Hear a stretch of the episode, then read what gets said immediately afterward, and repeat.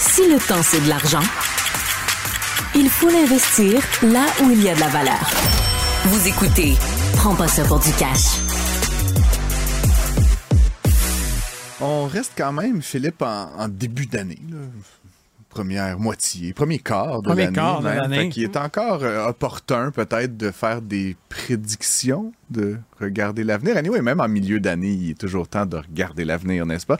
Euh, mais ça tombe euh, bien parce que euh, notre prochaine invitée, Catherine Gauthier, consultante et associée chez Interface, mais aussi fondatrice de CXPA Québec et co-présidente du conseil de CXPA Canada, va tout nous expliquer ce que c'est ça, euh, vient de publier un carnet de tendances, en fait, euh, tendance en CX, là, puis pour les gens, euh, je dévoile une première partie de ce qu'elle va nous expliquer dans un instant. CX, c'est Customer Experience, hein, l'expérience client.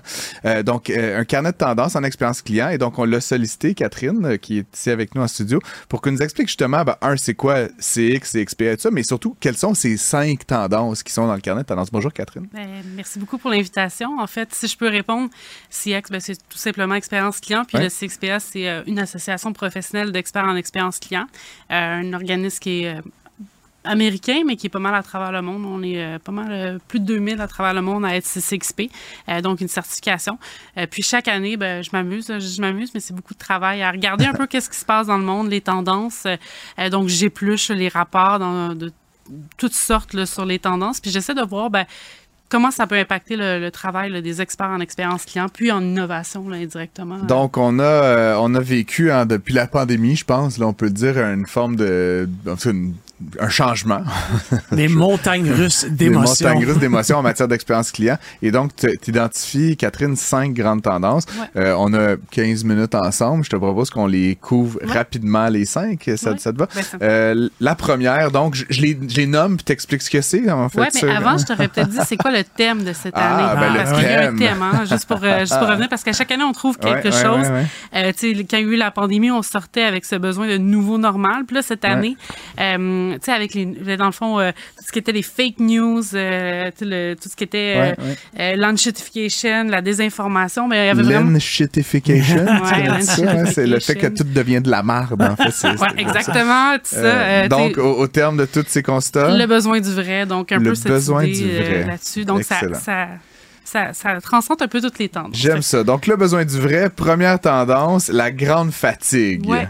Ben, la grande fatigue, je pense que, je sais pas, on entend beaucoup parler de, de santé mentale. Il y a un excellent euh, livre qui est sorti récemment qui s'appelle À bout, là, j'arrête pas d'en parler, euh, sur les grandes fatigues. Euh, ce qu'on a vu, là, c'est qu'en septembre dernier, euh, il y a eu un pic dans les recherches Google de I am tired, donc je suis fatigué. Euh, ça a été le, le plus grand pic en septembre 2023. Euh, puis on voit ça. Donc, on va dire 25% de la population actuellement subit, a, a un problème de santé mentale, 46% euh, pour la génération Z. Donc, on le voit, là, c'est vraiment partout. c'est là-dessus. C'est super important. Euh, puis, on a, quand on a regardé les tendances, il y avait l'intelligence artificielle. Puis on, moi, je ne voulais pas faire une tendance avec le- juste l'intelligence artificielle.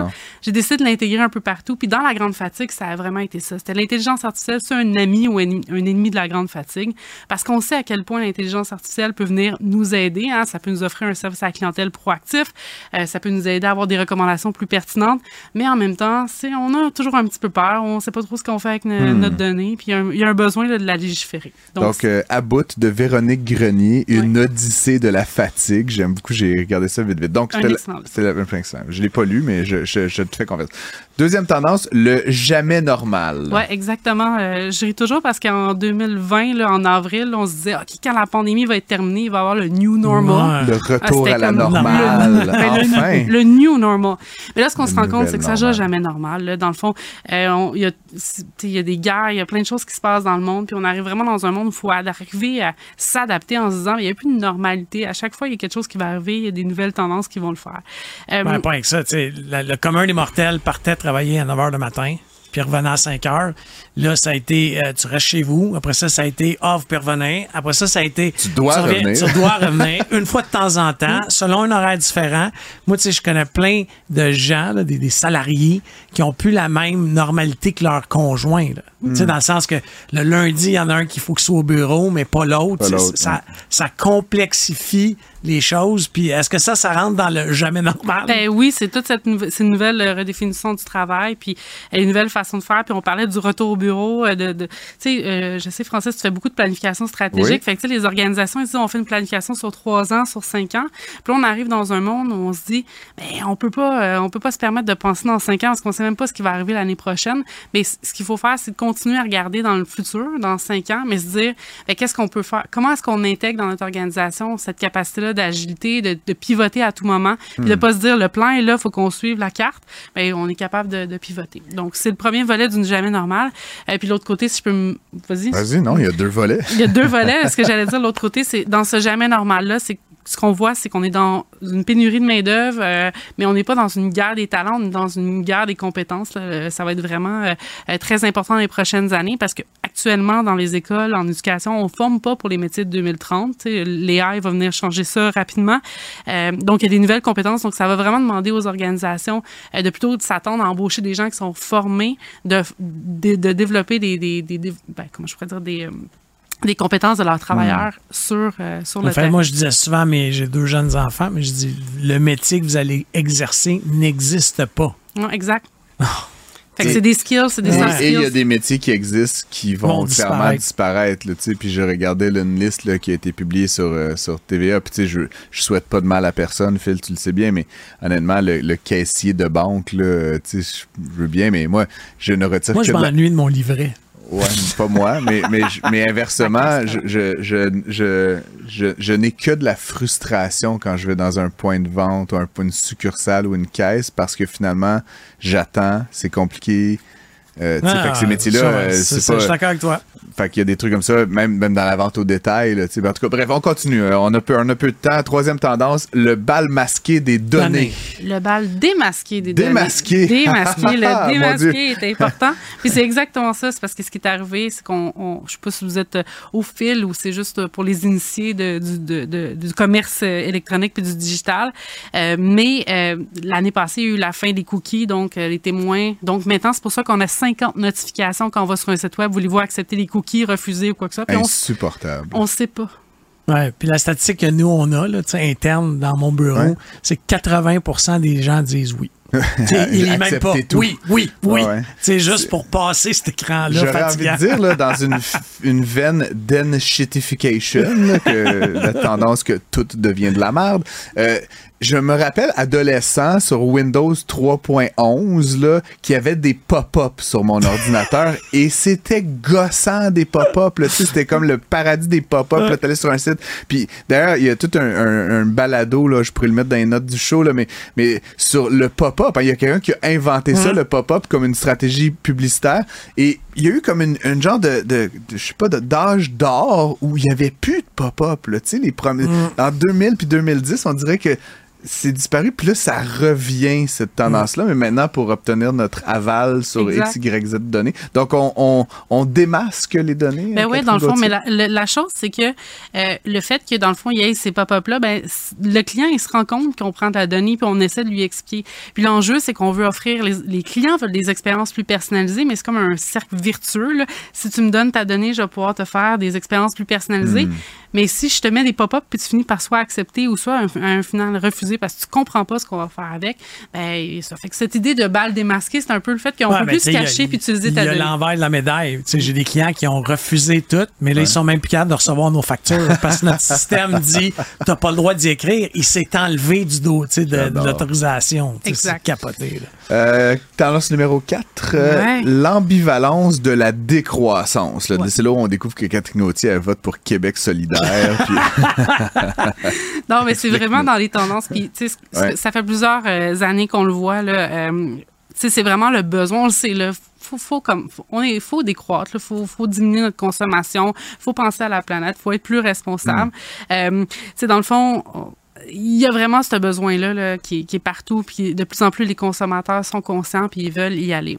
Mais ce qui arrive, c'est que l'ambivalence de la décroissance, c'est de dire oui, on veut décroître, mais pas sur le dos des consommateurs. Donc il y a vraiment cette notion-là de dire, ben si tu en train de réduire la grosseur de mon sac de chips, où tu es en train d'enlever certains services. La fameuse réduflation. Réduflation, ouais. Et le- l'écrémaflation, je sais pas comment dire, le skimflation, qui est vraiment d'enlever des services, de réduire. Non, mais ça, c'est tellement désagréable. Honnêtement, je nommerais pas. Moi, j'aimais une barquette de pâté chinois, là. Je nommerais pas le détaillant, là. Mais ils ont littéralement enlevé un pouce. Ouais. Hey, c'est beaucoup, là. Pouce. vu l'article de Mario Dumont dans le journal sur. euh, parce qu'il y a un enjeu de fiscalité, là, peut-être pas sur le pâté chinois, mais au Québec, si tu achètes plus de 6 croissants, c'est comme euh, tu achètes pour un groupe. Là, je me rappelle plus c'est quoi la logique, mais donc c'est taxable. Plus, donc, euh, je sais pas, là, 2 Ok. le croissant, plus 15% Si tu en achètes 5, c'est consommation domestique personnelle, ce n'est pas taxable parce que c'était comme un bien de première nécessité, etc. Et donc, dans une logique de réduflation, là, tu sais, ils se drapent de vertu, mais il y a beaucoup de détaillants, épiciers et manufacturiers alimentaires qui, sont, qui ont fait passer les quantités en deçà du seuil. Mais l'affaire, c'est qu'ils n'ont pas changé le prix. Tu sais, fait que Oh! tu sauves la taxe. Fait que, tu sais, c'est- c'est comme, oh Ah. wow, quelle aubaine! mais en fait, les taxes, ils étaient juste remis au gouvernement. En tout cas, fait que c'est- il y a un drôle de... Mais si je peux me permettre Ouais. un, un- un bel exemple d'organisation qui essaie de contre. en France, il y a un supermarché qui s'appelle Le Carrefour qui met des pancartes devant les produits qui ont réduit en format en disant OK. on a vu qu'il y a eu de la, la- cette fameuse shrinkflation et on travaille actuellement avec le fournisseur pour Ils euh, dénoncent remettre- leurs Oui, fournisseurs. Oui, parce que dans le Good fond, ils- job, j'aime ça. Go Carrefour. on, va- on prend des notes chez Métro puis la blase. Euh, C'était-tu fini sur la décroissance? ouais. Mais là, écoute, euh, parenthèse décroissance, là, parce que moi, je suis pas un partisan de la décroissance. Décroissance, c'est décroissance des émissions de carbone. C'est euh, acheter mieux, acheter moins, mais c'est pas décroissance. Là, on veut pas habiter dans des huttes dans le fond du bois. Ben là, oui, puis, euh, Francis. oui, non, non, non, non, non, non, c'est vraiment cette idée-là. avec tes enfants. Je vais Ouais. appeler ton chum, voir ce qu'il en pense. Non, mais c'est vraiment ce besoin-là de dire on peut plus consommer à outrance. Il, faut, il faut avoir un Consommer volet mieux, Oui, il faut consommer mieux. Euh, souvent, quand on va voir des marques qui vont essayer de nous pousser plus d'acheter, d'acheter plus, Hmm. de toujours être là-dessus. Puis, dans le fond, tout le volet de dire ben, je veux avoir ma livraison le plus rapidement possible. Il y a toute cette notion-là où on doit. euh, Ben moi, j'ai un, j'ai un paquet d'amis qui ont, euh, suite à la lecture d'un article dans le Journal de Montréal, tu sais, euh, tu vides ton frigo puis tu vides ton garde-manger. Il y a un article là-dessus il y a deux, trois semaines. Pourquoi. Ben, c'est juste qu'à la place de, continuer à consommer, Ah, ouais. tu regardes ce que tu as dans, dans ton, ton garde-manger, Hmm. puis écoute, s'il te reste, euh, je vais dire quoi, de la sauce tomate à- encore bonne, ben, c'est ça qu'on mange cette semaine. Ah, tu vides ton les stock. fameux tout ski. Ouais, tout Exactement. Ouais, moi, je suis plutôt euh, style accumulation, Philippe Richard-Bertrand. Hier, euh, tranche de vie, je suis allé chez Jean Coutu m'acheter une bricole, puis euh, euh, je, je scanne ma carte euh, métro et moi, le moi, Ouais. là, et la jeune femme qui voit que j'ai 97 dollars de points crédit. Elle me dit, je n'ai jamais vu autant de dollars. Je suis comme, c'est pour ma retraite, mademoiselle. Un jour, je vais vivre sur ma fidélité. Dernière tendance, euh. Catherine Gauthier, construire l'avenir ensemble. Ben c'est là où tu nous chantes la sérénade. Exact. Non, ça- mais elle sort son violon. Exact, exact. Ben, c'était vraiment Ouais. euh, le point de se dire que toutes ces choses-là, si on parle de l'écologie, euh, on peut pas le faire seul. Puis euh, dans cette tendance-là, ce qu'on dit, c'est qu'actuellement, il y a un grand changement de leadership mondial. Donc, Hmm. euh, 40 pays euh, qui sont en élection, là, je pense d'une certaine façon. Euh, quand on pense aux pays, on sait tout de suite là, les États-Unis, je pense qu'il y a la Russie, l'Ukraine. Je peux te dire qui, qui va gagner en Russie Ah, pour les dix prochaines années. Ouais, c'est. il a- bougera pas, lui. oui, c'est ça. Donc, c'est vraiment euh, cette idée-là qu'il y a beaucoup de choses qui vont se passer, puis on peut pas le faire seul. Les entreprises non plus peuvent pas non plus euh, répondre à certains enjeux. Ils doivent se mettre ensemble, puis de plus en plus, on voit des initiatives euh, collaboratives. Tu sais, on parle de la résilience de la chaîne d'approvisionnement québécoise, mais c'est pas juste un joueur qui va pouvoir le faire, ça va être plusieurs parties qui vont se mettre ensemble. Il y a une citation, puis on va finir là-dessus, euh, Catherine, mais qui est tirée de- du rapport de tendance. Euh, je- en anglais, là, on traduira, mais As machines get better at being machines, humans have to get better at being human, more Ah. human. Je trouve ça. Il y a un petit côté poétique. À mesure que les machines deviennent de meilleures machines, les humains doivent devenir plus humains. Euh, C'était très intéressant. en Ben, cas. C'est- Cette étude-là, elle est disponible? Oui, en effet, ben, dans le fond, c'était une présentation qu'on a faite, puis après ça, ben, Interface Co, on a, on a fait un article où on s'est permis là, de présenter les tendances, puis après ça, de dire, ben, si vous travaillez en expérience client ou en, en innovation, ben, voici ce que ça veut ça Ah, les gens vous peuvent dire. aller sur Oui, le site de. Interface Co. Interfacetransformation.com. Exactement. Puis euh, le truc s'appelle 2024 décodé de tendance à piste d'action pour les experts CX et innovation. Catherine Gauthier, Emmanuel Cameron, que je connais bien, et Irina Choukroun sont les auteurs. Merci beaucoup, Catherine, d'avoir été avec nous. Merci de la participation. À bientôt.